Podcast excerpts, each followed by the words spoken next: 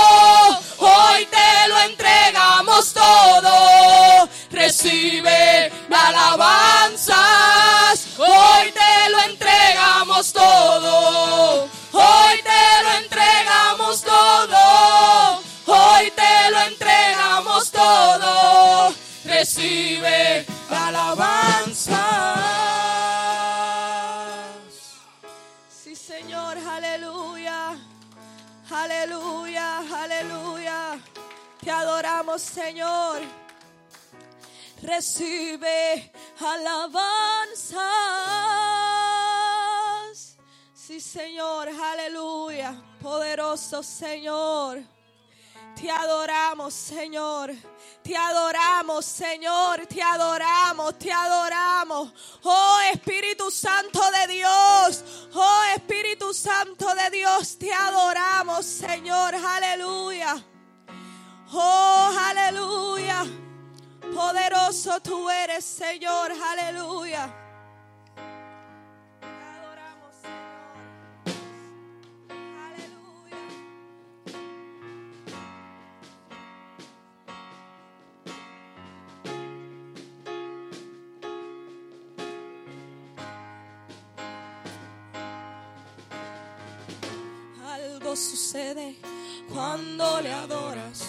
Algo sucede cuando le adoras. Sí, cuando le adoras. Algo sucede cuando le adoras. Algo sucede cuando le adoras. Sí, cuando le adoras.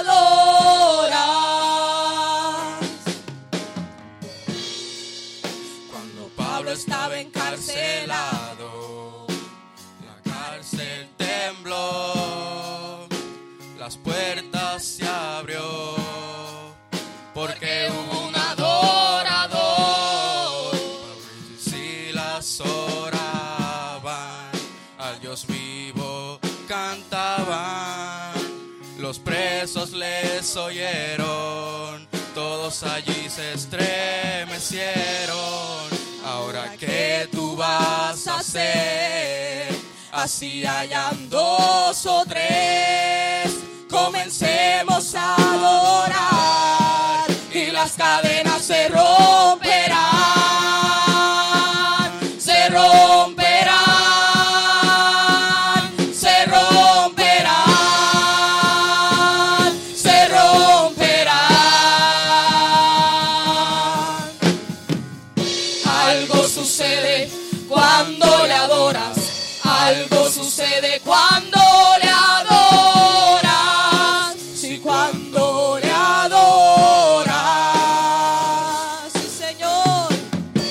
Algo sucede cuando le adoras. Algo sucede cuando le adoras.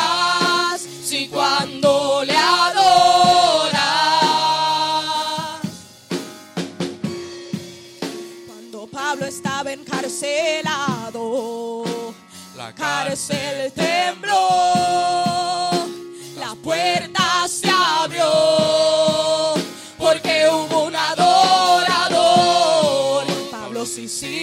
Silas oraban, a Dios vivo cantaban, los presos les oyeron, todos allí se estremecieron. Ahora que tú vas a hacer, así hayan dos o tres,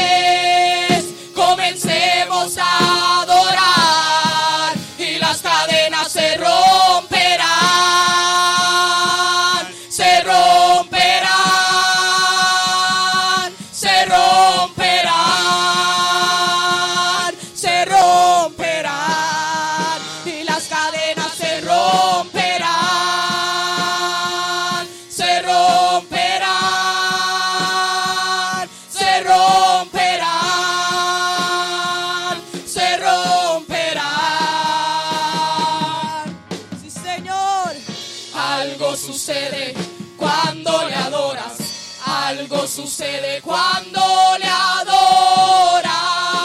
Sí, cuando le adoras. Algo sucede cuando le adoras. Algo sucede cuando le adoras.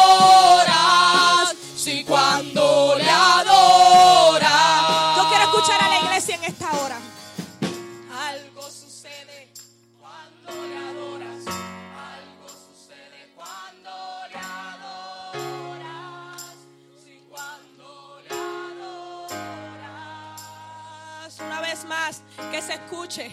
Algo sucede cuando le adoras. Algo sucede cuando le adoras. Sí, cuando le adoras. Señor. Algo sucede cuando le adoras. Algo sucede cuando le adoras. Sí, cuando le adoras.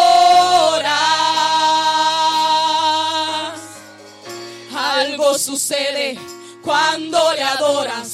Algo sucede cuando le adoras. Sí, cuando le adoras.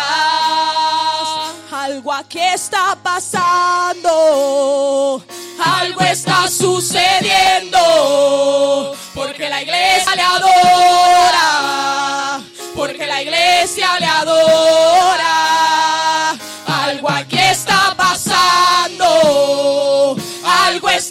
Sucediendo. Porque la iglesia le adora. Porque la iglesia le adora. Algo sucede. Algo sucede cuando le adoras. Algo sucede cuando le adoras.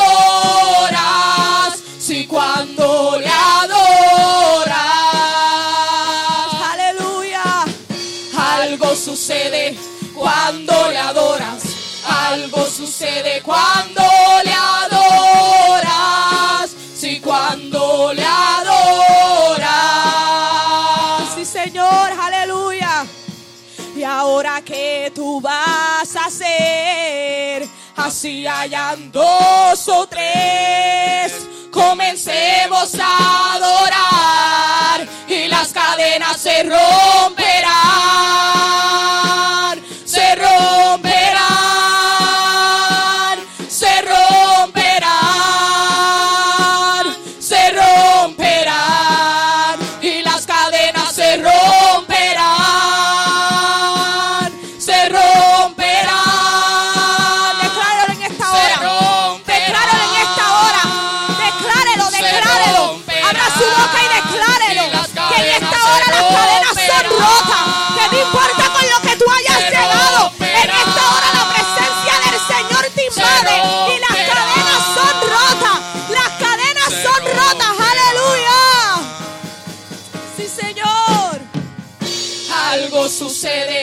cuando le adoras. Algo sucede cuando le adoras. Sí, cuando le adoras. Algo sucede cuando le adoras. sucede cuando le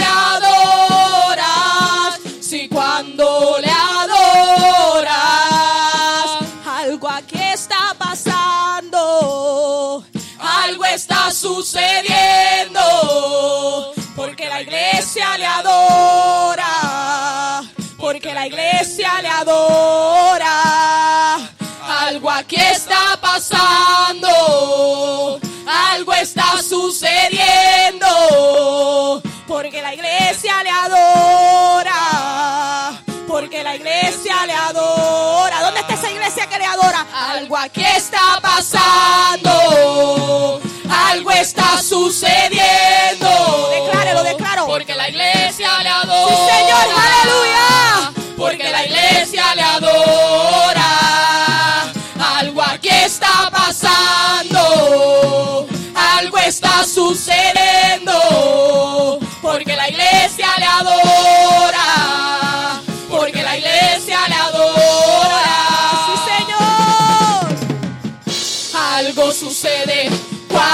Adoras. Algo sucede cuando le adoras. Si cuando le adoras. Algo sucede cuando le adoras. Algo sucede cuando le adoras. Si cuando le adoras. Yo no sé si usted entiende esta alabanza. Algo sucede. No sé si usted puede comprender lo que esta alabanza está declarando. Declara que cuando tú abres tu boca y tú adoras al. Señor, algo tiene que pasar. Que tú no sales igual. Que las cosas no siguen de la misma forma. Algo Que el Señor se mueve de manera sobrenatural. Así que en esta hora abra su boca y comience a adorar al Señor. Comience a adorar al Señor. Comience a adorar al Señor. Yo quiero que en esta hora la iglesia comience a adorar. Comience a adorar en esta hora. Porque algo tiene que suceder en su vida. Tiene que haber un cambio. Algo el Señor tiene que hacer en esta hora. Porque adorar. Hay un pueblo que está dispuesto a adorar al Rey de Reyes. Algo tiene que suceder. sucede Aleluya. Oh, poderoso. Señor. Sí, Señor. Algo aquí está pasando. Algo está sucediendo. Porque la iglesia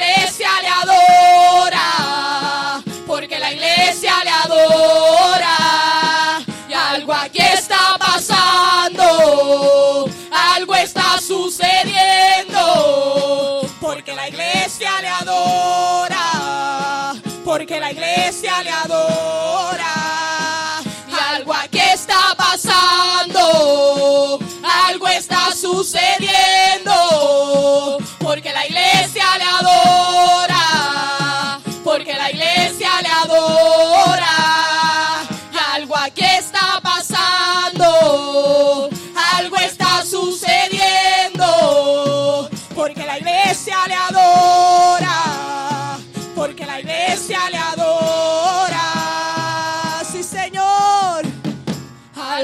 Sucede cuando le adoras. Algo sucede cuando le adoras. Sí, cuando le adoras. Decláralo, iglesia, que su presencia está aquí. Algo sucede Sí, Señor. cuando le adoras. Algo sucede cuando le adoras. Sí, cuando le adoras. Sí, Señor. Algo sucede cuando le adoras. Algo sucede cuando le adoras. Sí, cuando le adoras. Aleluya. Algo sucede cuando le adoras. Algo sucede cuando le adoras. Sí, cuando le adoras. Sucede cuando le adoras. Algo sucede cuando le adoras. Sí, cuando le adoras. Una vez más, iglesia, dígalo. Algo sucede cuando le adoras.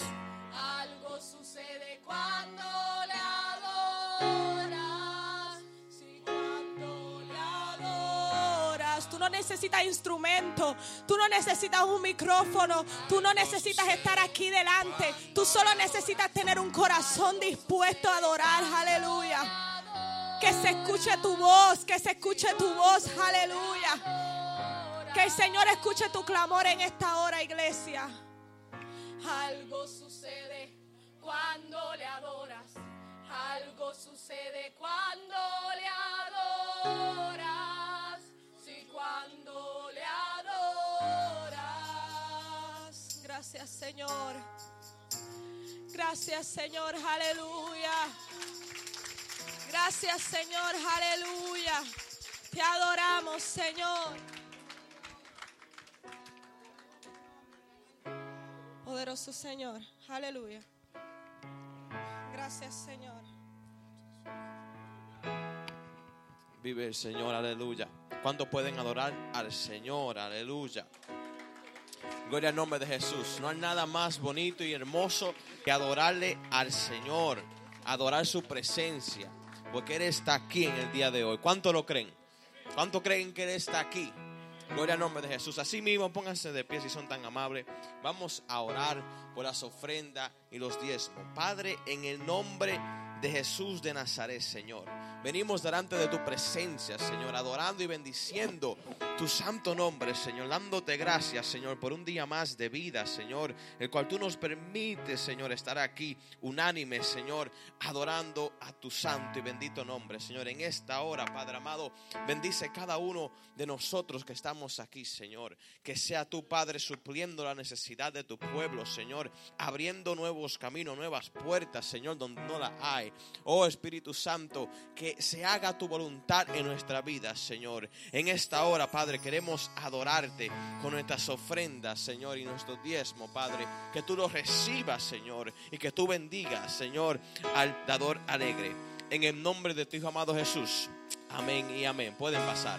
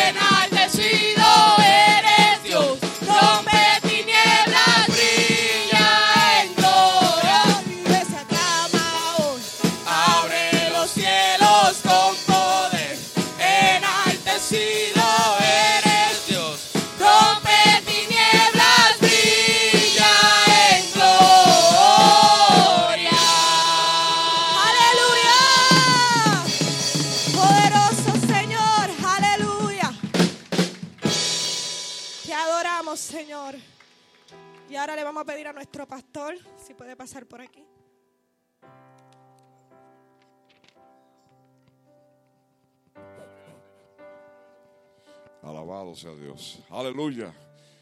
Dios bendiga a los hermanos en esta hora. Gloria al Señor.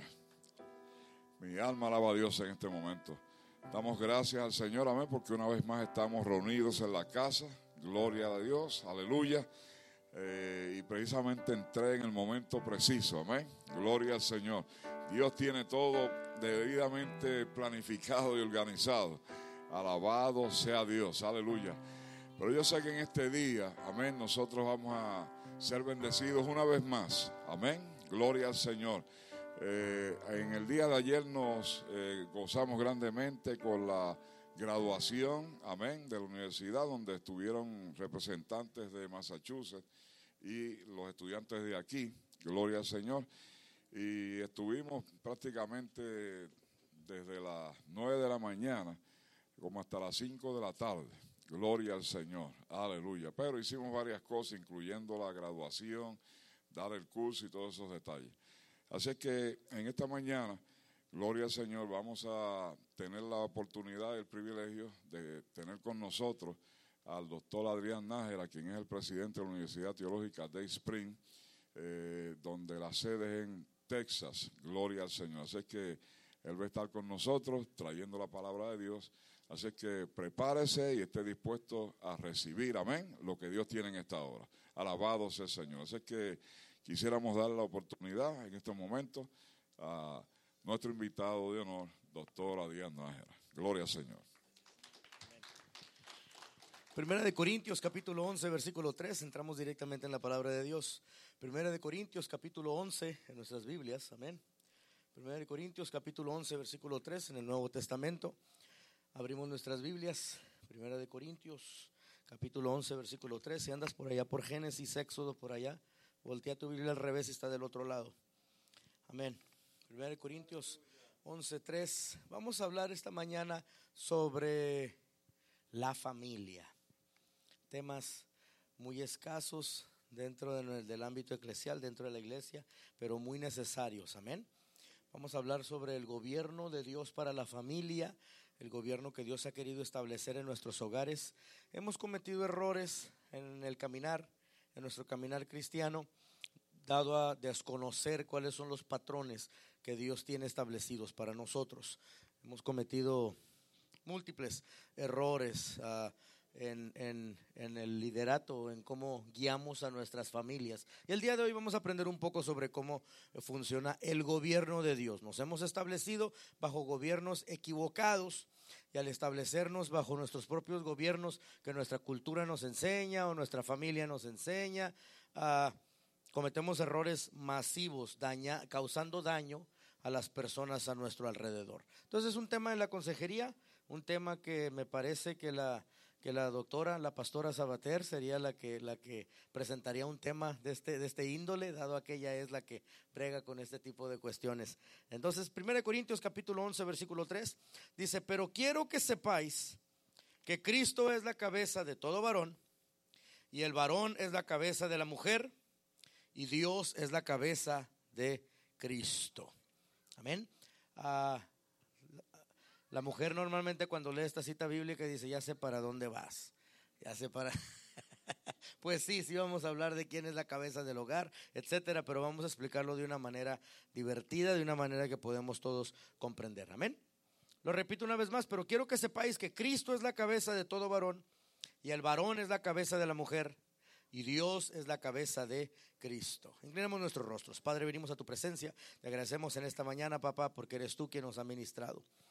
Gracias, Padre, porque te hemos podido elevar perfume aromático en forma de cántico, Padre. Gracias porque recibes la adoración nuestra en el hecho de que estamos aquí presentes en tu casa. Pero también ahora queremos que nos hables, papá, te damos permiso de hablarnos, de hablarnos de una manera directa para poder captar los mensajes que tú tienes para cada uno de nosotros en nuestros hogares. Te agradecemos, papá, porque nos tienes aquí en tu santo templo. Háblanos de una manera que podemos corregir las áreas que a ti no te agradan, las áreas que necesitan atención. En el nombre de Jesús te pedimos y te agradecemos, papá. Amén. Amén, amén. Con una enorme sonrisa en sus rostros, tomen sus asientos ahí tal donde ustedes están. Amén.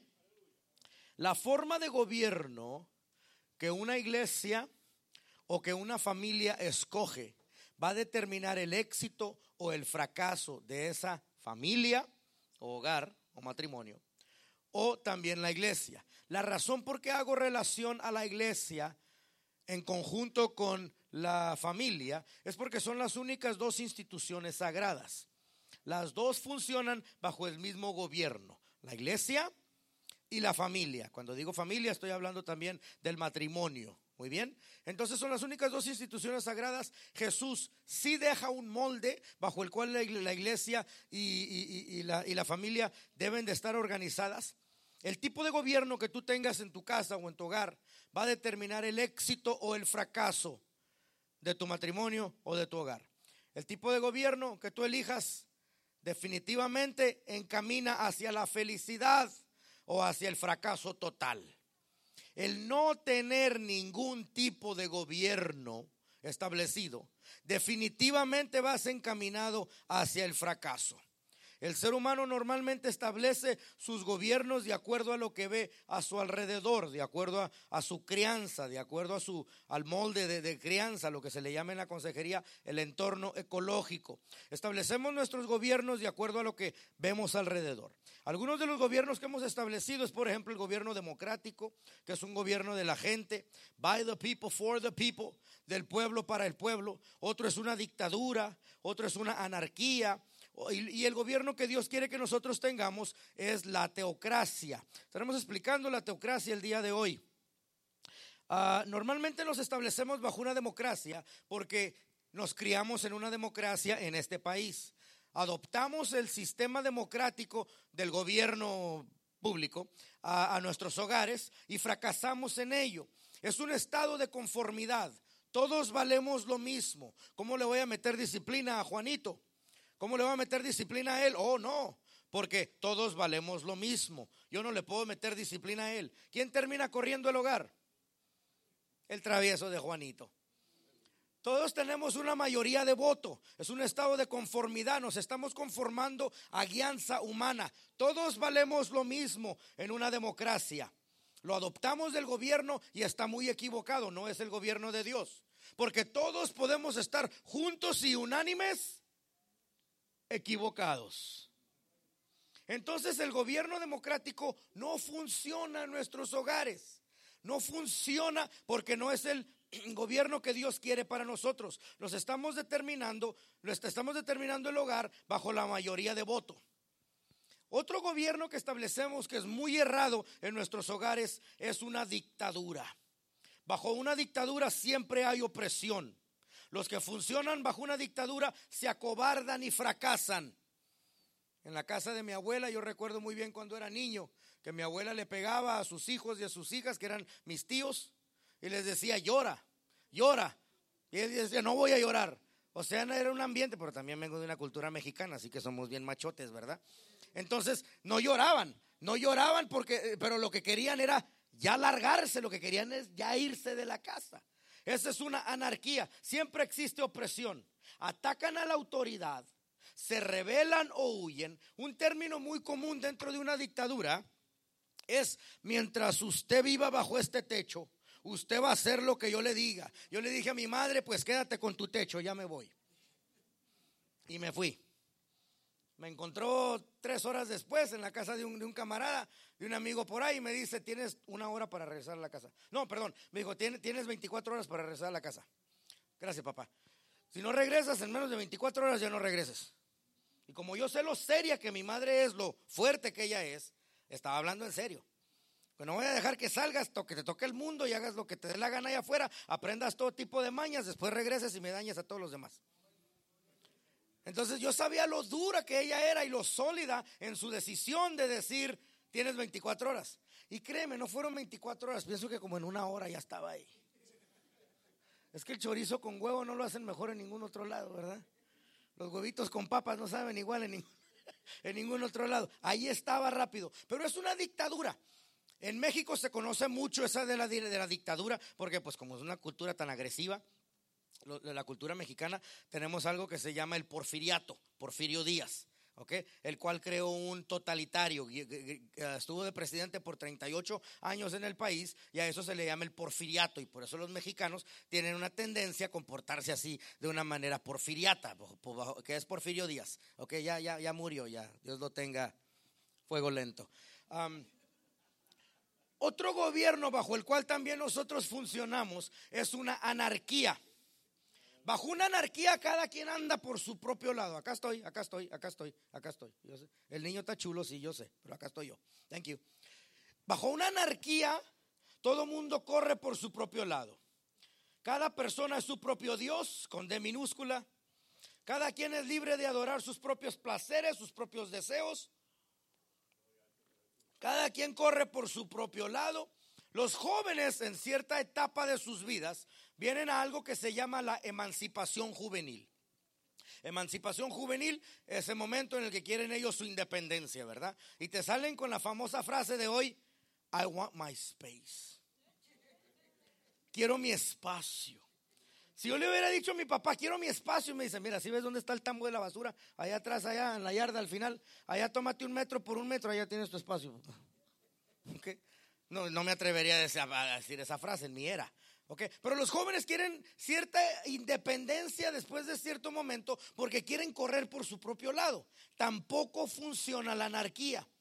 Cada quien por su propio lado.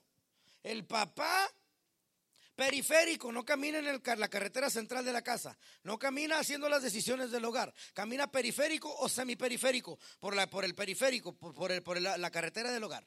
Porque la mamá dentro de su, escuchen este término, está fuerte, pero ahí les va. Porque la mamá dentro de su dominio matriarcal tiene una tendencia a marginar al papá. Aquí tú trabajas, me traes el cheque, pero aquí tú no opinas.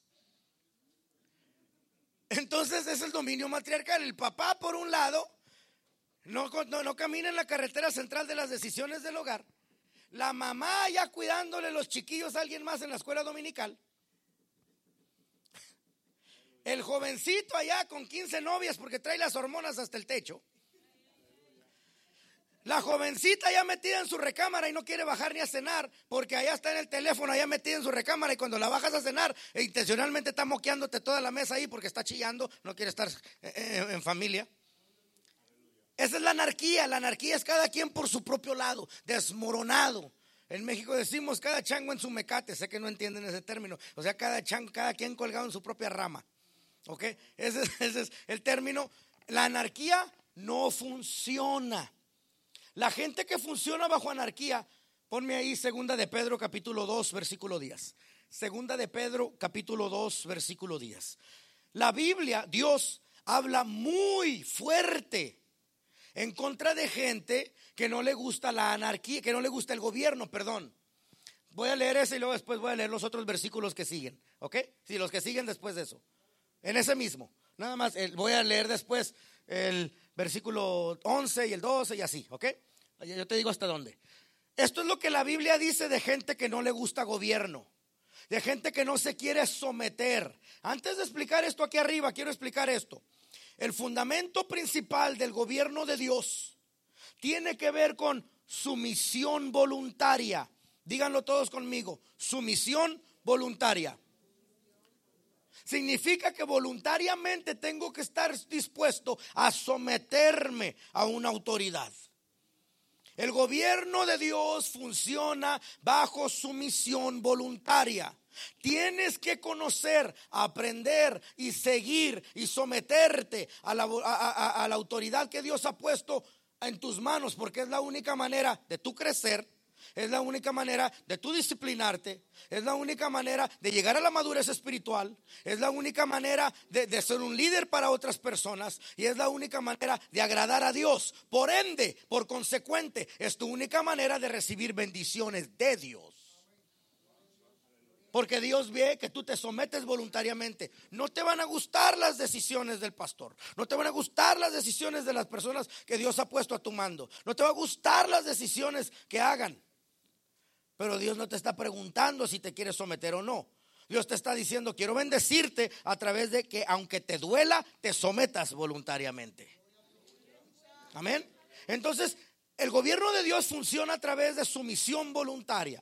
Someterme voluntariamente. La gente que no les gusta gobierno, los rebeldes, los caprichosos, los berrinchudos, no sé si existen esas palabras acá los berrinchosos, los caprichosos, los que no están dispuestos a someterte. Qué casualidad que siempre se la pasan quebrados y derrotados.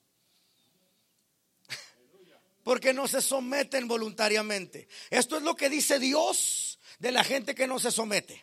¿Ok? Pero quiero que... Ah, caray. Pero quiero que sepáis que Cristo es la cabeza de todo varón y él va, no, estás. Dije segunda de Pedro capítulo 2 versículo 10.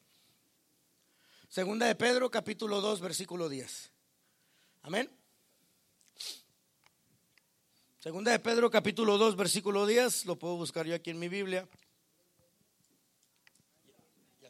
Segunda de Pedro capítulo 2 versículo 10 dice, y mayormente a aquellos que están en la chuleta,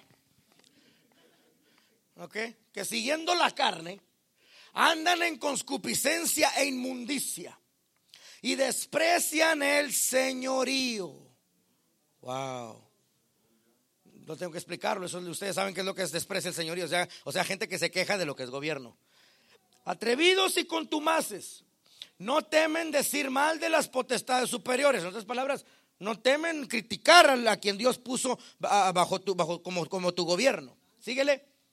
Mientras que los ángeles, seguimos a lo que sigue más adelantito. Mientras que los ángeles, que son mayores en fuerza y en potencia, no pronuncian juicio de maldición contra ellas, contra los gobiernos, delante del Señor.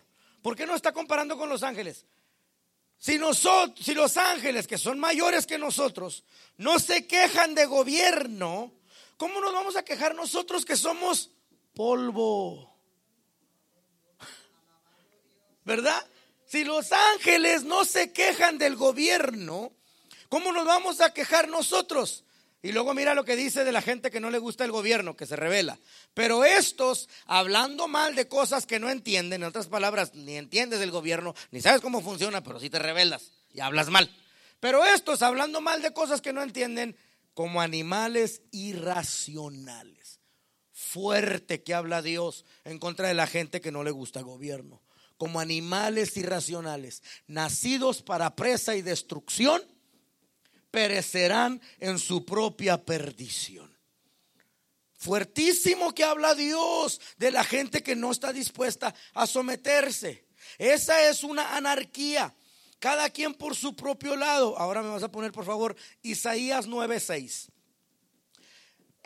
Isaías 9:6. Ahora, a Jesús se le fue delegado de parte de Dios ser quien nos enseñe cómo funciona el gobierno de Dios.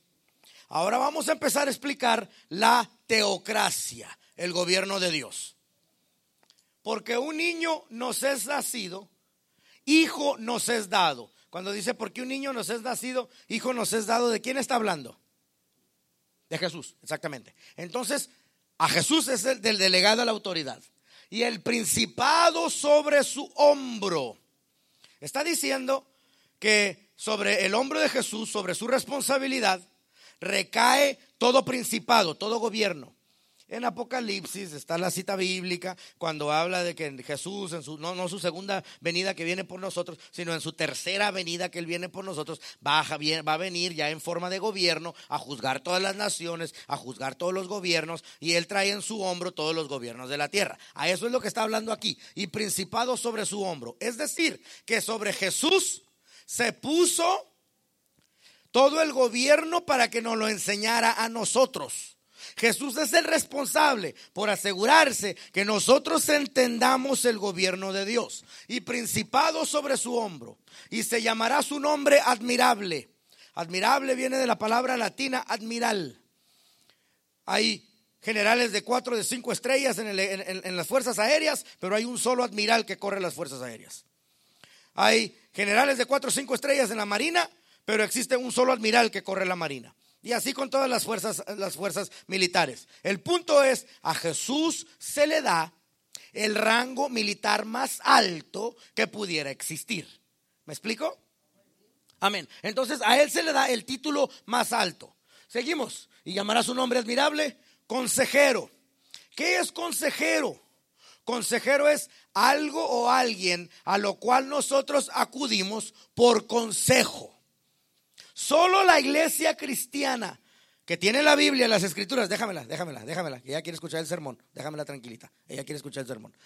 Solo a la iglesia se le ha dado la respuesta de consejo para poder ser consejero.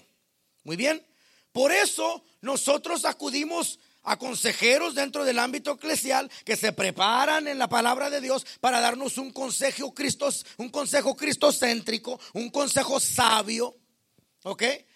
Y solo a la iglesia cristiana se le ha dado la solución para todos los dilemas de la sociedad. Ayer explicaba yo en el sermón de la graduación y decíamos que si alguien llega al cielo y te quieres quejar con Dios y le quieres decir, mira ese mundo donde tú me pusiste, allá había estupro, y había pedofilia, y allá había todo tipo de, aberraciones, y había todo tipo de dilemas sexuales y adicciones y todo tipo, Dios te va a decir, ¿sabes qué? Mejor cállate. Porque si a alguien le di la respuesta, es a ti. Eso significa que solo el cristianismo tiene la respuesta, ¿ok? Para todos los dilemas de la sociedad. Por eso a Cristo se le llama consejero, porque en Cristo encontramos el verdadero consejo para la economía, para cómo criar los hijos, para cómo encontrar empleo, para cómo establecer comportamientos en nuestros hogares. Amén. Solo en Cristo tenemos, porque Él es el perfecto consejero. Se va de esta tierra, pero nos deja otro consejero, que es el Espíritu Santo. Amén. Entonces también se le llama a Él Dios fuerte. Dios fuerte, todo ser humano tiene necesidad de un Dios.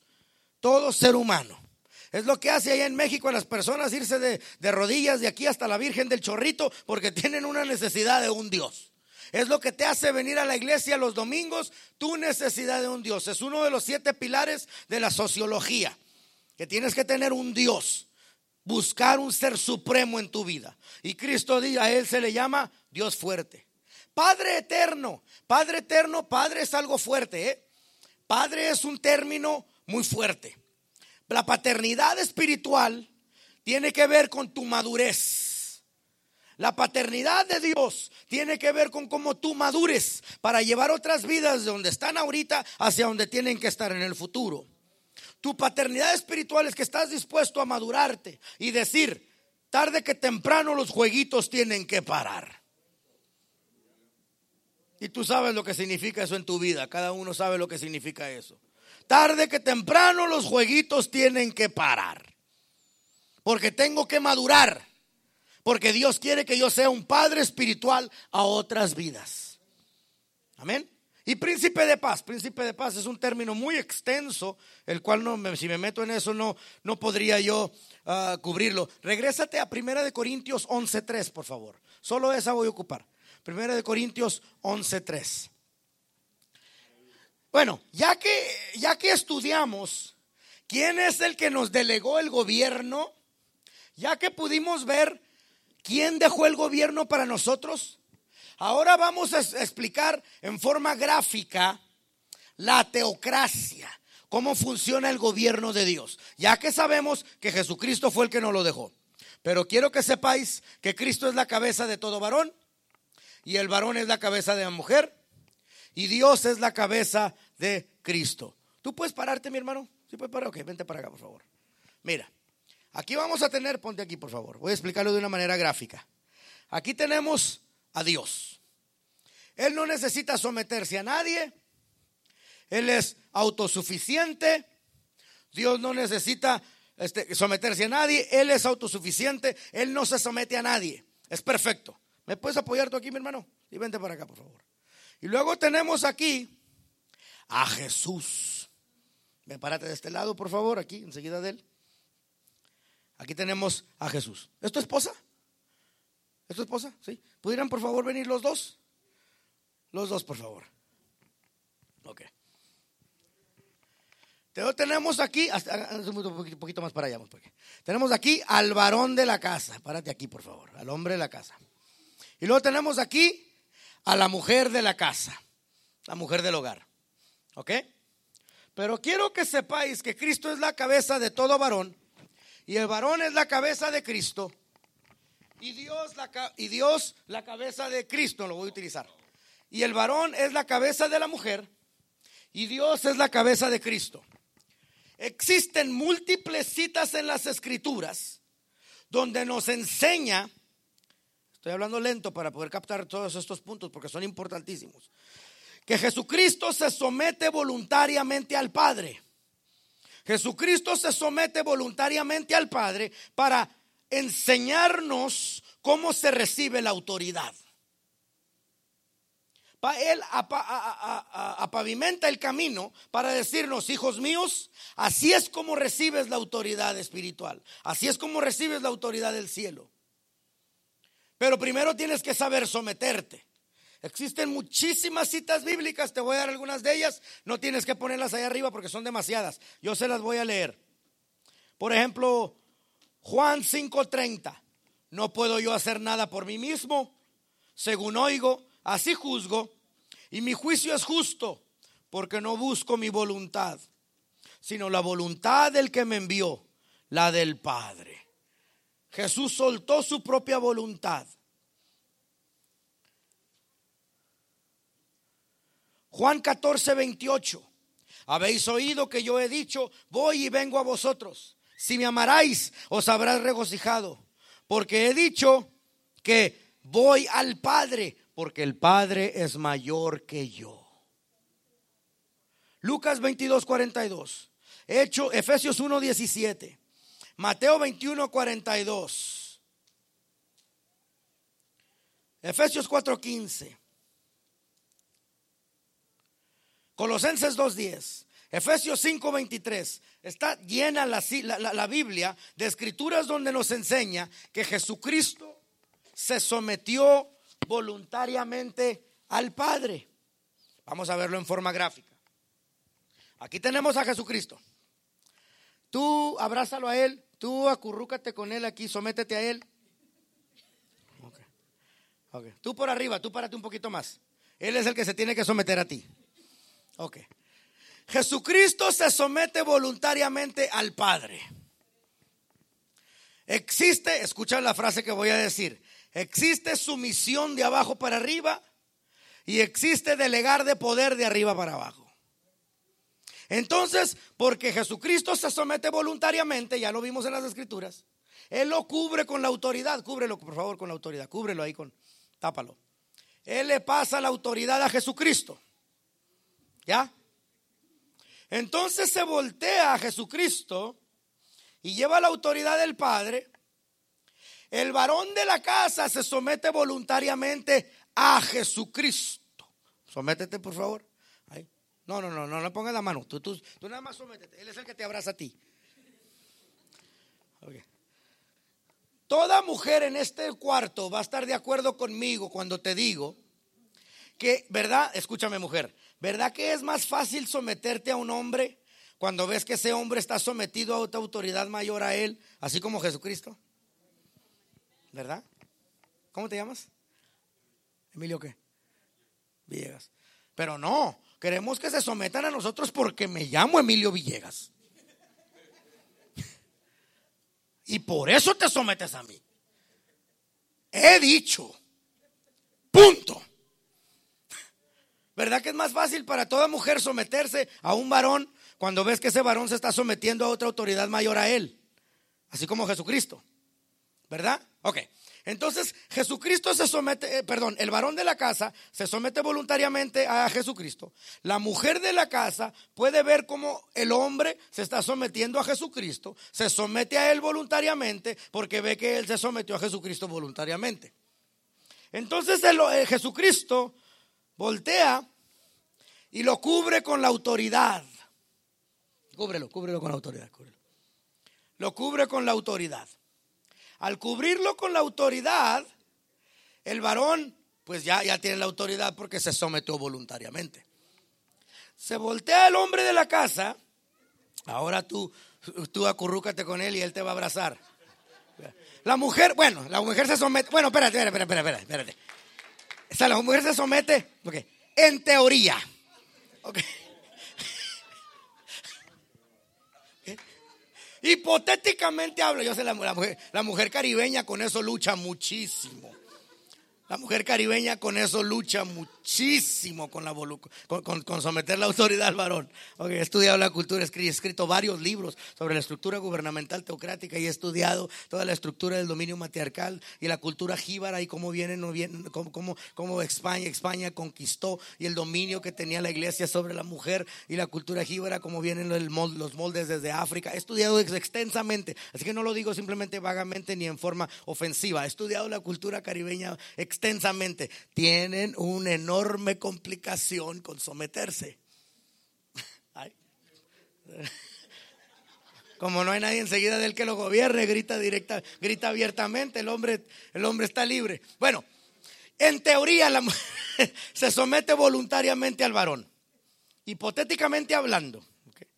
Se somete voluntariamente y porque se somete voluntariamente, el hombre le pasa la autoridad. Escucha lo que las palabras que voy a decir te pueden servir.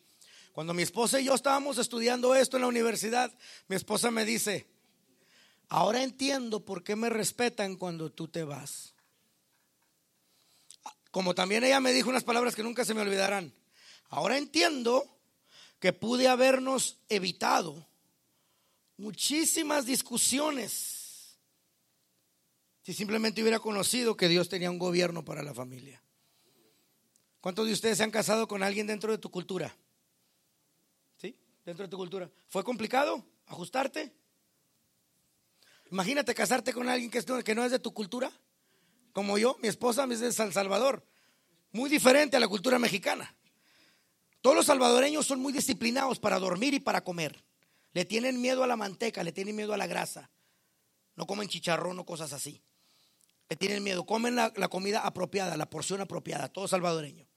Y en las noches, no conozco, un, no conozco un salvadoreño yo que no se vaya a dormir después de las 10 de la noche, 10 y media de la noche más tardar. Son súper disciplinados. En mi cultura mexicana, a las once y media apenas está saliendo el taquero a la esquina. Y no comes lo apropiado, atáscate que hay lodo. Nos atascamos a lo máximo. Somos muy diferentes. Entonces, ajustarnos fue un enorme dilema. Muy bien, ella se sometió al varón de la casa, recibe la autoridad y luego tenemos algo que se llama el entorno ecológico. Vente para acá tú, por favor. Tenemos aquí el hijo, el hijo menor. Vente para acá, mi hermano. Y luego tenemos el vecino. Vente para acá, por favor. Y luego tenemos aquí la compañera del trabajo. ¿Ok? La más comunicativa. La más comunicativa. Y luego tenemos acá a la otra compañera del trabajo. A esto se le llama un entorno ecológico. Ok, y luego tenemos aquí al suegro, vente suegro para acá. El grandote. Todos ustedes se acurrucan ante ella y ella los va a cubrir con la autoridad. Acurrúquense aquí ante ella. A esto se le llama un entorno ecológico. Soy tu suegro. cúbrelos, hombre. Cúbrelos ahí. Cúbrelos a todos ellos. Cuando uno se casa, ¿ok? Formas tu propio entorno ecológico, tu propia ecología, tu propio círculo. Y eso es muy saludable. Tienes que formar tu propio ambiente. Amén. Te doy un ejemplo de lo que estoy queriendo decir. Mírenme todos, por favor. Ahora sí ya este, desmorónense para que, me, para que me miren lo que estoy queriendo hacer. ¿Ok? Ahora mírenme. Cuando tú te casas, él hace las decisiones basado en papá, mamá, el suegro, la suegra, el cuñado, el hermano, el puki, la changa, el mono, todos los amigos del barrio. Los apodos que le pones. Ella hace sus decisiones basadas en papá, mamá, abuelo, abuela, tíos y todo lo demás. Se juntan y en vez de hacer esto, en vez de hacer esto, hacen esto. Y chocas por 5 a 7 años de adaptación. Es lo que tarda, bueno, algunos tienen 40 años de casado y todavía están agarrados del chongo, ¿verdad? el chongo, el copete. Entonces, cuando te casas, en vez de hacer esto, haces esto porque chocas. Ella dice, cuando te casaste conmigo, quiero que sepas, Julio Sabater, que tú te casaste con toda mi familia. Así que sí vamos a ir a esa carne asada. Porque ella trae la mentalidad que se casó con toda la familia. Él también hace sus decisiones basadas en el pasado. Ahora quiero darte el ejemplo bíblico. Adán y Eva. Cuando se casó Adán y Eva, Adán, ¿cuál era su entorno ecológico? Abuelo, mamá, papá, nietos, cuñados, ¿ah? Nada. Dios, ¿verdad? Cuando se casa ella, Eva, ¿cuál era el entorno ecológico de Eva? Ninguno, Dios. Por eso la palabra de Dios dice que el joven dejará a su padre y a su madre para unirse a su mujer. Dejará. Y la palabra clave es dejará mañas, hábitos, costumbres, todo lo que así que el mejor consejo que realmente que le puedes dar a tus hijos, el mejor consejo que le puedes dar a tus hijos es, hijo, te vas a casar, te felicito, por favor olvídate todo lo que aprendiste aquí. Porque vas a dañar a tu familia si te llevas todo lo que aprendiste aquí. Que Dios sea tu molde de tu familia. Amén. Un problema que hacemos es no dejarlos en el dejará. No dejarlos en el soltarlos, sino los abrazamos. En la casa de mi abuela, mi abuela tenía, escucha esto, en Ciudad Juárez, Chihuahua, 17 recámaras en su casa. Compró la casa del cruzar la calle porque allá a vivir mi hijo. Compró la calle acá porque acá va a vivir mi nuera. Compró la casa de acá porque acá vivir mi yerno. Compró la casa de acá porque quería acapararlos a todos. Quería acapararlos. Quería tenerlos a todos controlados bajo su dominio matriarcal. Y lo único que hizo es crear un montón de vagos. ¿Ok? Cuando realmente debes de soltarlos. Cuando yo me iba a ir al ejército, a la edad de 17 años, que me iba a ir ya de la casa, ya después de eso ya no regresé. Le dije a mi mamá, mam, Dice el Army que no me voy esta semana. ¿Cómo que no te vas esta semana? No, no me voy esta semana. Me voy la siguiente semana. Ah, ok, ya me habías asustado. ¿Ok? ¿Que me estás corriendo? Que no. Lo que pasa es que ya tengo planes para tu recámara. Voy a hacer un gimnasio. Voy a hacer un gimnasio ahí, así. Así que si ya estoy listo, lista para.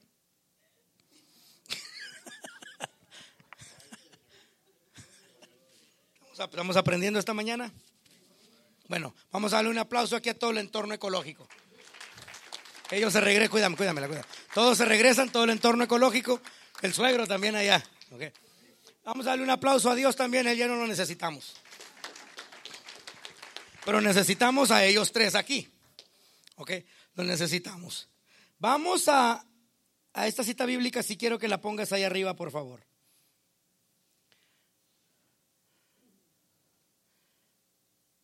Primera de Pedro capítulo 3 versículo 7. Primera de Pedro capítulo 3 versículo 7. Pónmela arriba, por favor.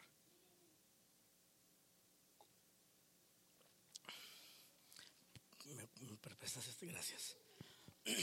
Primera de Pedro capítulo 3 versículo 7.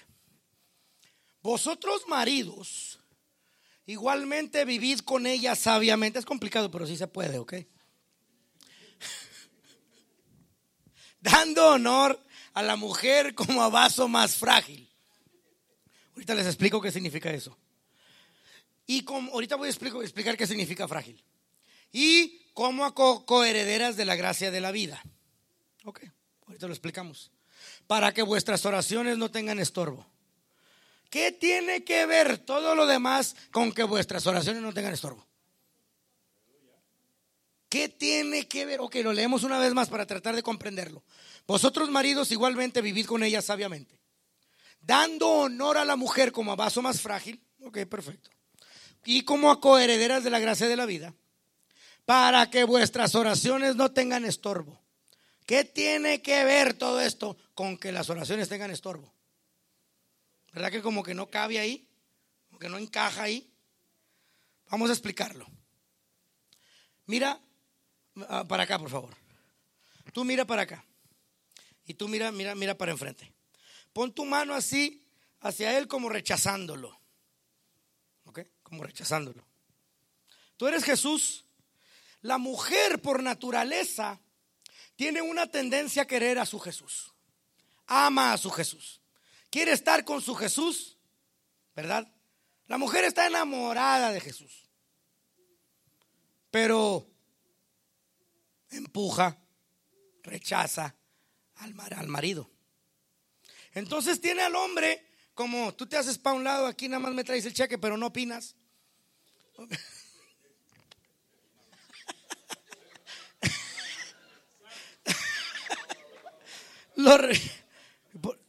solo tengo una pregunta para ti, ¿por qué te da risa?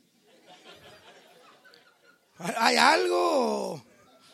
¿Caló duro eso? ¿Por qué te dio risa eso?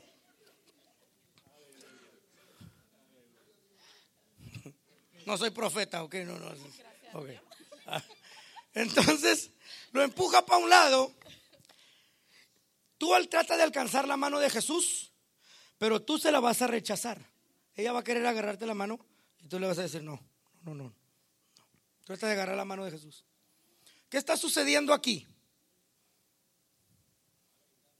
¿Ah? Es un desbalance. Jesús le está diciendo, hasta un lado por favor.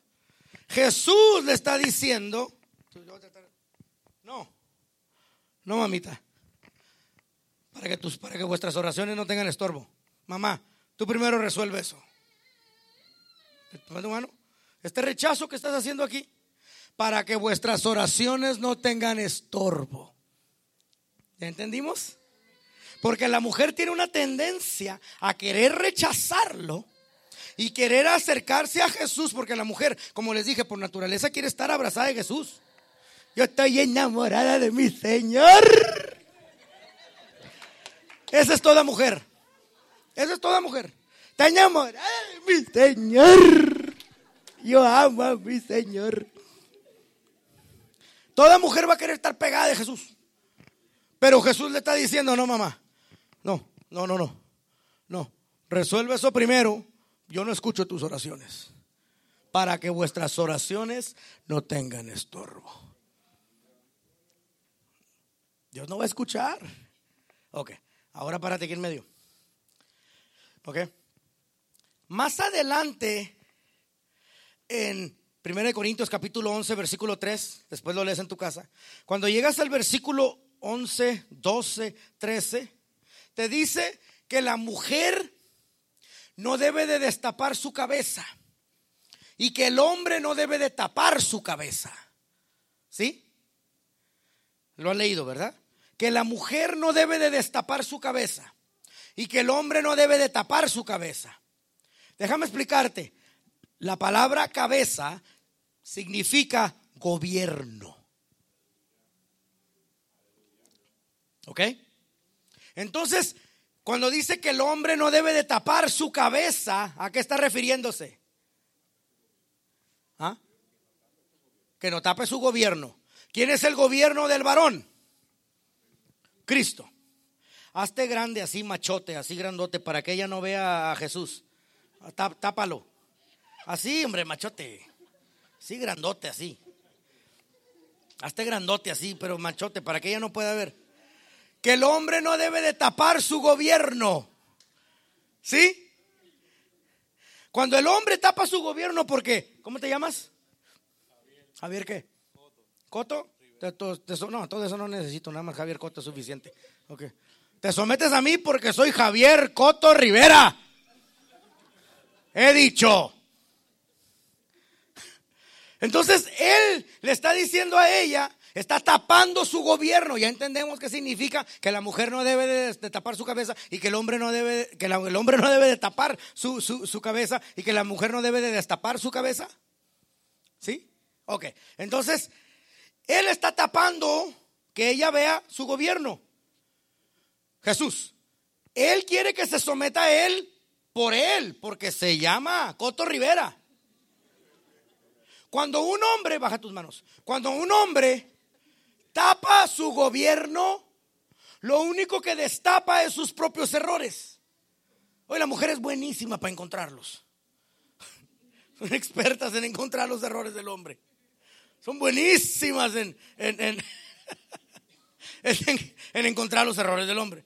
Cuando, cuando un hombre tapa su gobierno, lo único que destapa son sus propios defectos. ¿Ok?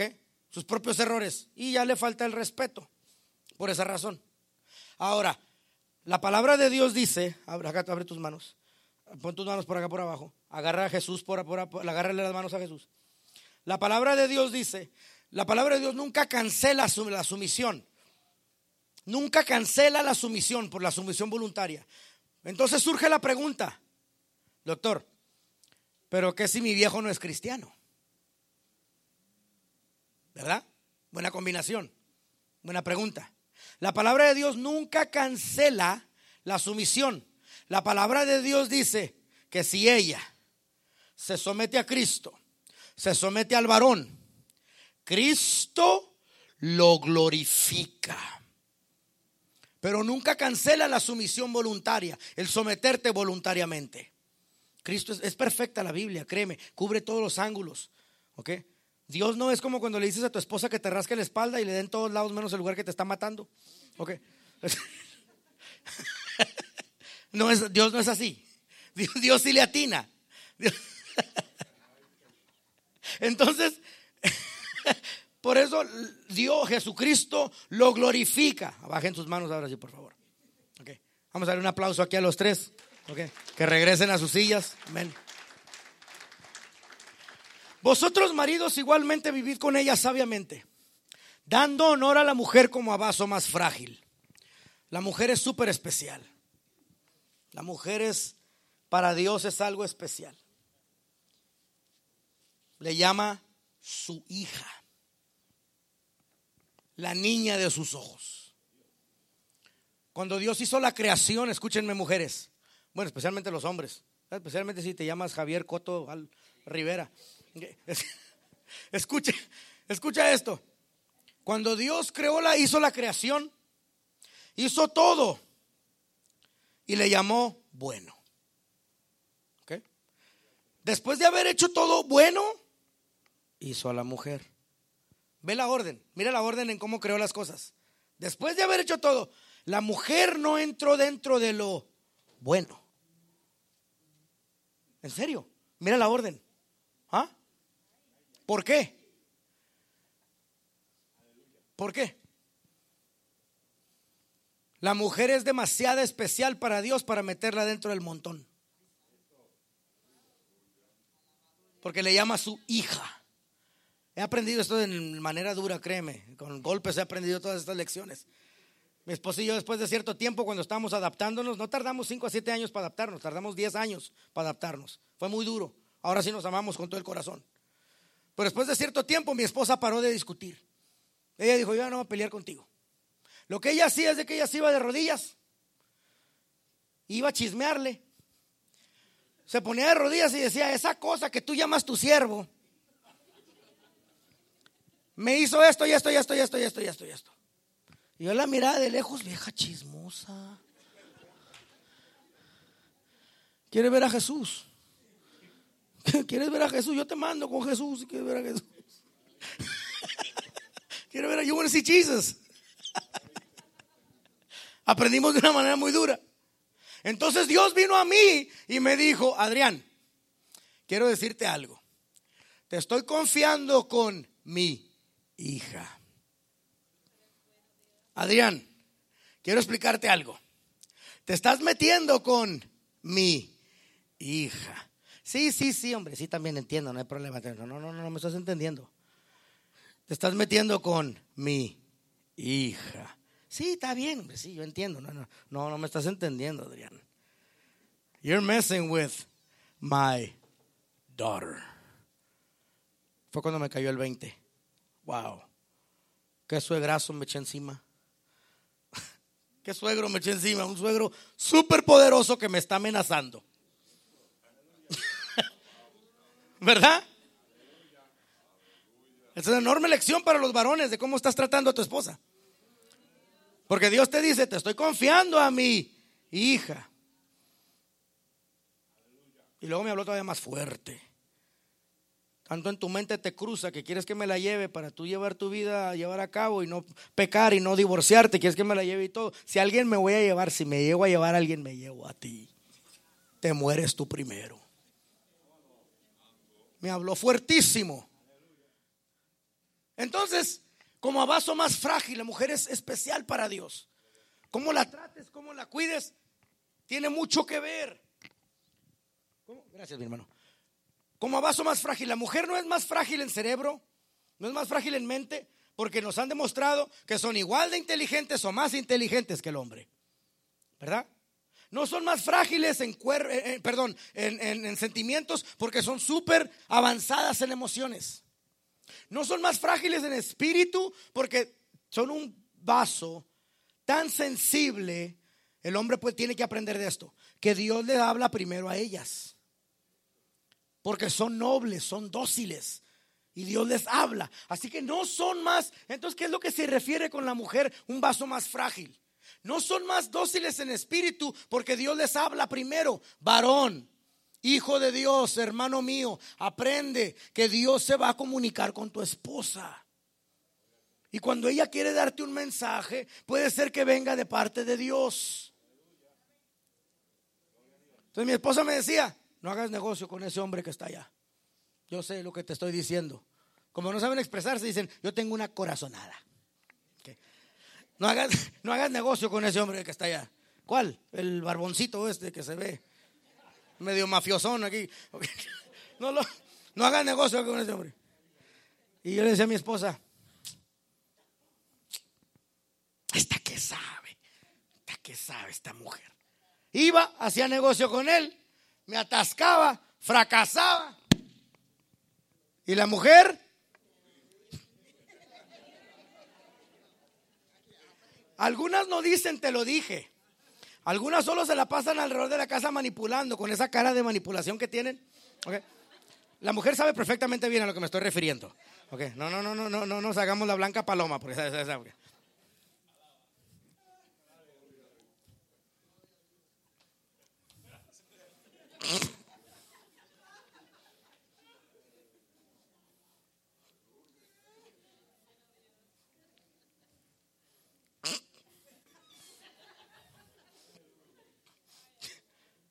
La mujer sabe perfectamente bien a cuáles muecas me estoy refiriendo.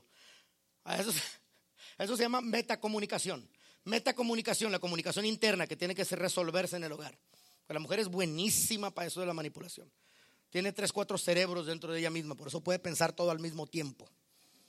La mujer puede pensar todo al mismo tiempo, el hombre no. El hombre o camina o mastica chicle, pero no puede hacer las dos cosas. Entonces, entonces, la mujer no es más frágil en espíritu porque Dios le habla a ella más rápido. Y los varones tienes que aprender que Dios te puede dar un mensaje a través de tu esposa. ¿Sí? La mujer no es más frágil en sentimientos porque son muy dadas a lo emotivo, a todo lo emocional. Pero también la mujer tiene que tener mucho cuidado quién la está alimentando. Si te la pasas todos los días en la novela, todos los días estás viendo novelas. Esas novelas mexicanas son el diablo, créeme. Yo como mexicano te lo puedo decir. Son el diablo las novelas. Así que si el que te está alimentando es Eduardo Yáñez y la Paloma, sé que conocen muy bien a los artistas mexicanos. Si lo que te está alimentando todo el día, mujer, tienes que tener mucho cuidado que te está alimentando. Y luego el hombre llega para la casa bien emocionado. Mi amor, ya llegué. Me tienes decepcionada. Se empieza a comportar como la novela. Porque es lo que la está alimentando la novela. Emocionalmente es muy débil, muy fuerte en sus emociones, perdón. Llega el hombre al siguiente día, mi amor, ya llegué.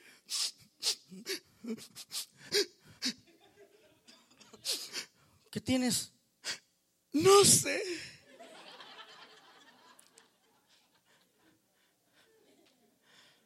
¿Qué te pasa? No sé. Y en verdad no saben, se llaman hormonas. En verdad no saben. No saben qué les pasa. Toda mujer sabe a lo que me estoy refiriendo. Te sueltas llorando y no sabes ni qué onda. Ni tú sabes qué onda. Así que no son más débiles en emociones. No son más débiles en el cerebro porque piensan todo al mismo tiempo. A eso se le llama el niño dormido. Cuando un niño nace que es varón, nace con un solo cerebro. Pero cuando una niña nace que es mujer, nace con tres, cuatro, cinco cerebros dentro de ella misma, porque tiene que poder dar vida a otras vidas. Coherederas de la gracia de la vida. Son socios con Dios para dar vida. ¿Sí? Coherederas de la gracia de la vida. Dan, dan vida, dan vida y pueden compartir vida a otras personas. Por eso lo piensan todo al mismo tiempo. El hombre piensa en cajitas. Una cajita para la casa, otra cajita para el trabajo, otra cajita, todo por separado, otra cajita para el béisbol, otra cajita para, para, para los hijos, otra cajita para la iglesia, otra cajita para la mecánica, 10 cajitas llenas y 50 cajitas vacías. Pero la mujer piensa en forma de un bowl, de un caso un caso de espagueti, todo al mismo tiempo. Javier, el pastor dijo que viene el doctor Ángel, así que tenemos que llegar pronto al templo para poderle limpiar el templo porque van a venir a predicar la mañana, tener la graduación el sábado. Y que recuerda que tenemos que las decoraciones, tenemos que cocinar para poder contribuir para la iglesia. Y recuerda que tenemos que llevar al niño al dentista porque también trae unas caries en las que está desarrollando. Y yo te he dicho que mi suegra, que mi mamá viene el siguiente mes, así que tenemos que preparar la casa. Y te he dicho que remodele la casa, nos ha arreglado el zinc, entonces está todo liqueando y tenemos que ir a comprar los niños porque viene el, regreso a la escuela, tenemos que comprar el VBS, Vacation Bible School, tenemos que comprar también un uniforme porque vienen los niños y tienen que cortarse el pelo porque tenemos, que, tengo que llevar a los niños para que el oculista porque necesita lentes, el doctor dijo que tenemos que ir, te acuerdas que tenemos que ir registrar los niños de la escuela, espérate.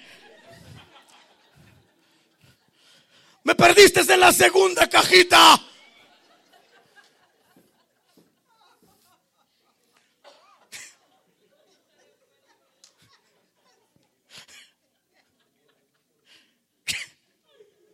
Piensan todo al mismo tiempo. ¿Verdad? Entiendan que no tenemos esa capacidad. Por favor, comprendan. Entonces la mujer es vaso más frágil, ¿cómo? La mujer es vaso más frágil en cuerpo. Que el hombre no debe permitirle llevar a cabo actividades más allá que lo que su cuerpo físico puede conllevar. Amén. Porque la mujer, no, no es como que vas a ponerte a hacer construcción y echarle un saco de cemento en el lomo y órale vieja, échale. No, no, no, porque es débil, porque es frágil. Escuchen lo que voy a decir. es fuerte. Pero si la mujer es diseñada para ser el vaso frágil, que se comporte como tal.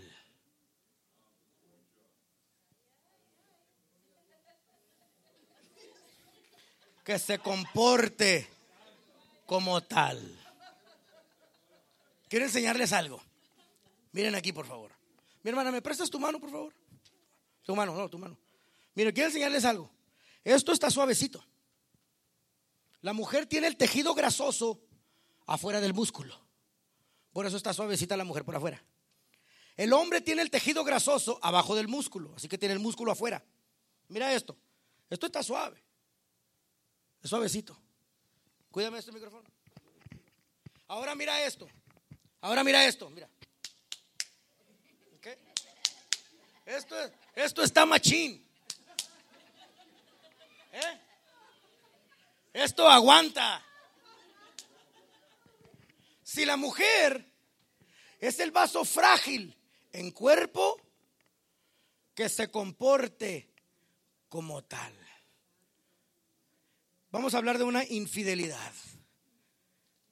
¿Qué sucedió en una infidelidad? Él no fue a buscar un cuerpazo. Él se fue a buscar exactamente lo que no estaba recibiendo porque ella no se estaba comportando como el vaso frágil. ¿Verdad? Él se fue a buscar el papacito. Mira, mira qué chulo te ves. Mira, está orejoncito. Mira cómo se peina el copetito así de lado como Luis Miguel. Mira, mira, qué chulo está, mira. La barbita así picuda por acá. Eso se fue a buscar él. Ya estamos entendiendo que es una infidelidad.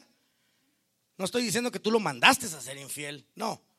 Pero si la mujer es el vaso frágil, que se comporte como tal. El hombre no es el, no es el que va a traer el romance a la casa. En una sesión de consejería, una mujer me estaba, se estaba quejando conmigo y me dice, acá estoy, acá estoy, déjamela, ella quiere escuchar también, déjamela. Entonces, en una sesión de consejería, la mujer me estaba diciendo, pero es que él ya no es romántico conmigo. Y en forma de burla yo le dije, pero es que no es su responsabilidad. Es tu responsabilidad. Él te puede hacer la casa. Él te puede hacer solo la casa, pero tú vas a hacer el hogar. Dame tu brazo. Él te hace la casa. Bloque, cemento, varilla. Él te hace la casa. Pero ¿quién hace el hogar? Ella. Entonces, si es el vaso frágil, que se comporte como estamos aprendiendo el día de hoy. Amén. Que se comporte como tal. Amén y coherederas de la gracia de la vida. La mujer es dadora de la vida juntamente con Dios. Pero si es dadora de la vida, tiene que saber qué está transmitiendo. Si está transmitiendo vida o si está transmitiendo muerte. Hay algo que se llama disfuncionalidades, coaliciones, alianzas, triangulaciones, filiaciones, todas esas son, no tengo tiempo de explicárselas todas, pero las, disfuncionalidades significan que son comportamientos que nosotros llevamos a cabo en el hogar y establecemos en el, hogar de acuerdo a esas disfuncionalidades. Les doy un par de ejemplos. la coalición. La coalición es el mayor se afilia con el menor para atacar el del medio, porque el del medio siempre es reconocido como un accidente, nada más que no le dicen. ¿Ok? El mayor se afilia con el menor para atacar el del medio, porque el del medio pues, es un accidente. No le dicen, pero así lo consideran. En la iglesia sucede lo mismo. Les dije que es el mismo gobierno, iglesia y familia.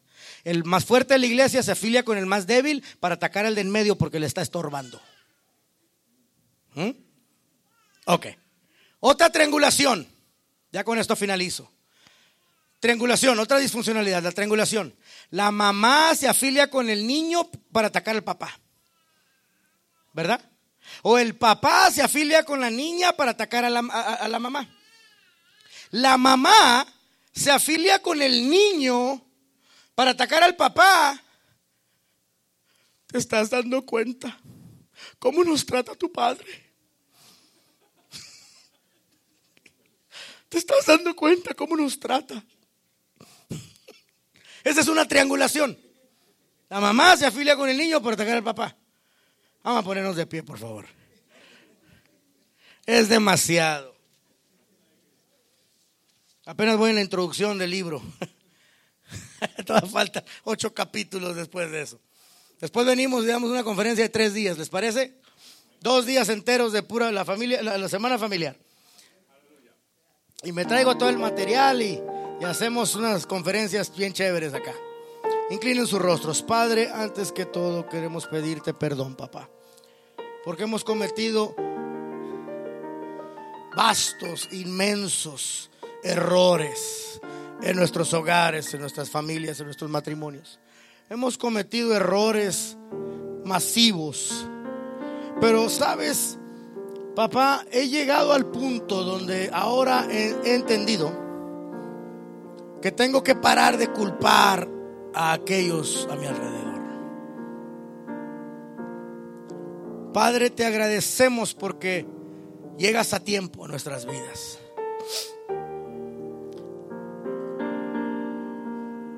Tengo que llegar aún hasta aquí para poder entender que soy yo quien ha estado dañando este hogar. Que soy yo quien ha estado perjudicando el hogar. Que soy yo el que ha causado los dilemas en mi matrimonio. Mírenme todos, por favor. Quiero que te vayas con tu familiar. Si tienes algún familiar aquí, salte de tu asiento, vete a donde está tu familiar. Tu familia cercana esposo, tu esposa, con los que vives. Vete por favor con ellos, ve, ve, hacia ellos. acérquense todos. Acérquense y quiero que vayas con tu familiar, por favor, tu familia. La palabra de Dios dice, en cinco minutos termino, en cinco minutos hacemos esto, ya rápido, yo sé que ya queremos irnos. En cinco minutos hacemos esto. La palabra de Dios dice, ejercítate en la piedad. Haz ejercicio a través del perdón. Ejercítate en la piedad. Cuando haces un ejercicio, es como un músculo. Haces ejercicio y se hace ese tanto más fuerte. La palabra de Dios dice, haz ejercicio a través del perdón. Ejercítate en la piedad. Eso significa que tú le pudieras decir a tu familia, ¿sabes qué? Quiebrame el corazón unas 20 veces. Porque tengo que perdonarte para que se haga más fuerte nuestro amor. ¿Sabes por qué no tenemos, sabes por qué no tenemos necesidad de decirle a nuestra familia que haga eso, que nos quiebre el corazón? Porque ya nos hemos hecho suficiente daño de lo cual perdonarnos. Porque ya existe suficiente daño del cual nos pudiéramos perdonar. Así que el día de hoy vamos a hacer eso, ejercítate en la piedad. Yo no sé qué significa ese perdóname en tu vida. Yo no sé qué significa ese perdóname. Yo no sé con quién te has metido, yo no sé dónde has andado, yo no sé con quién te has metido, yo no sé qué has hecho.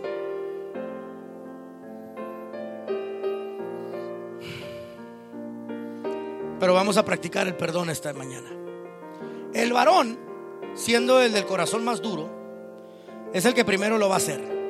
Quiero que voltees a ver a tu esposa directo a la cara y le vas a decir, con el corazón en la mano, le vas a decir, perdóname. Díselo. Ok.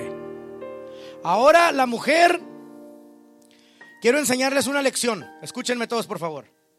Mi madre, cuando yo tenía 12, 13 años de edad, mi madre me enseñó una lección muy fuerte. Ella me dijo, me tocó la puerta, me había ofendido, me había dicho miles de cosas. Yo llegué a la recámara tirando golpes, me metí a la recámara. Y mi madre fue a tocarme la puerta minutos después y me dice, Adrián, me duele en todo mi orgullo lo que voy a hacer, pero quiero pedirte perdón. Me duele en todo mi orgullo porque en la casa de tu abuela, de tu abuela, o sea, su madre, ahí a los chiquillos, a los mocosos no se les pide perdón. Los padres siempre tienen la razón. Una cultura mexicana muy machista, ¿verdad? Dice, pero yo voy a quebrar ese molde de la familia. Y te voy a pedir perdón. Me duele en todo mi orgullo, como no te imaginas. Pero, te pero, pero quiero pedirte perdón. Así que, madres, a hijas, hijos, a madres, en este momento, pídanse perdón.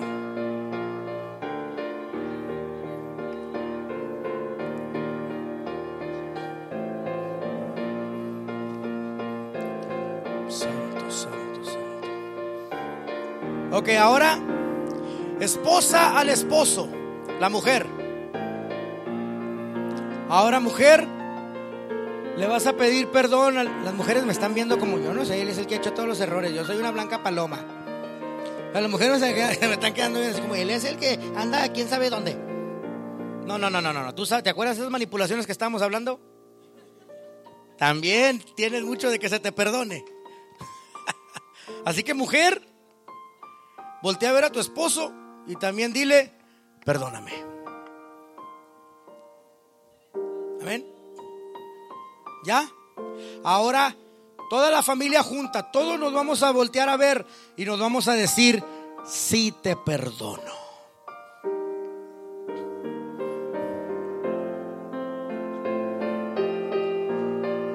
Tengo buenas noticias para ustedes.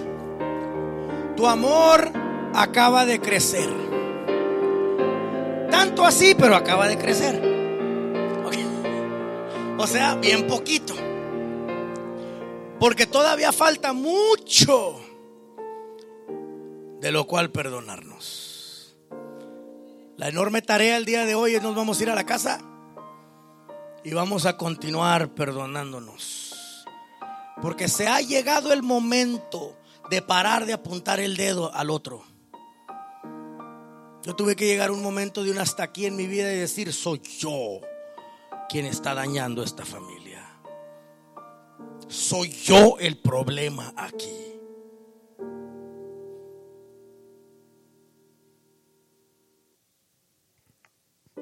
Ese momento de realización es el día de hoy en tu vida.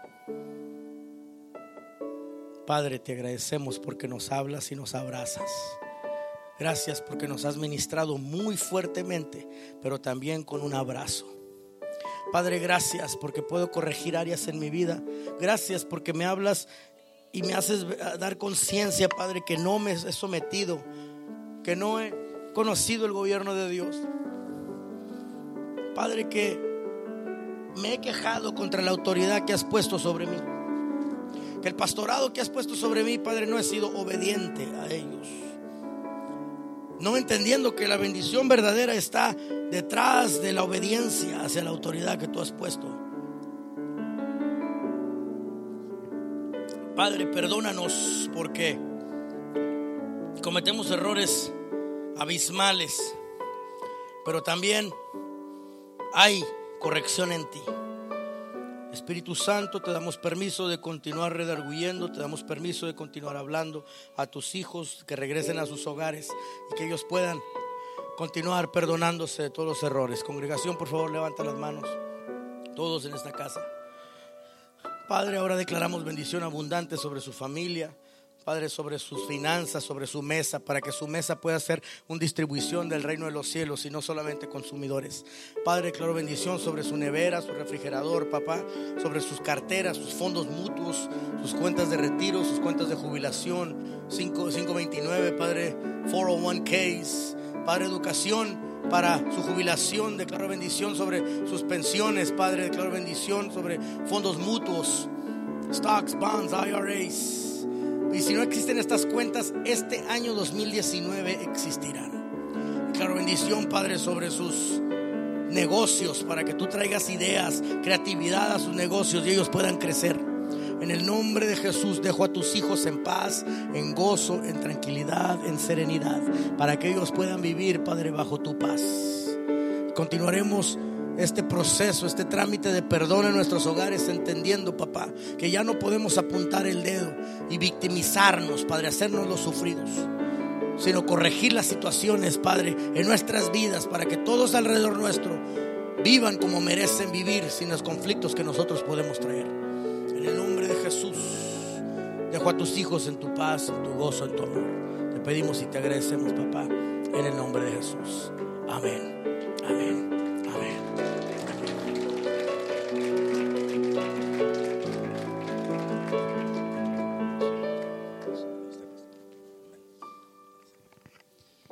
Gloria al Señor. Aleluya. Bueno, qué grande victoria, ¿verdad, hermanos? Gloria al Señor. ¿Ustedes esperaban algo así? No, ¿verdad? Es eh, algo, eh, una manera, ¿verdad?, de eh, predicar diferente, gloria al Señor, pero que nos hace partícipes a todos y cada uno de nosotros. Gloria al Señor. Aleluya. Así que damos gracias nuevamente, amén, al doctor Nájera por esta bendición, amén, de haberle tenido nuevamente, gloria al Señor. Así que ya eh, Él se hizo la invitación para venir aquí, amén. Así que vamos a, coordinar esa invitación para todos los matrimonios, amén. Gloria al Señor en un momento dado y, y así pues podamos ser bendecidos eh, un fin de semana. Gloria al Señor. Eh, vamos a estar de pie.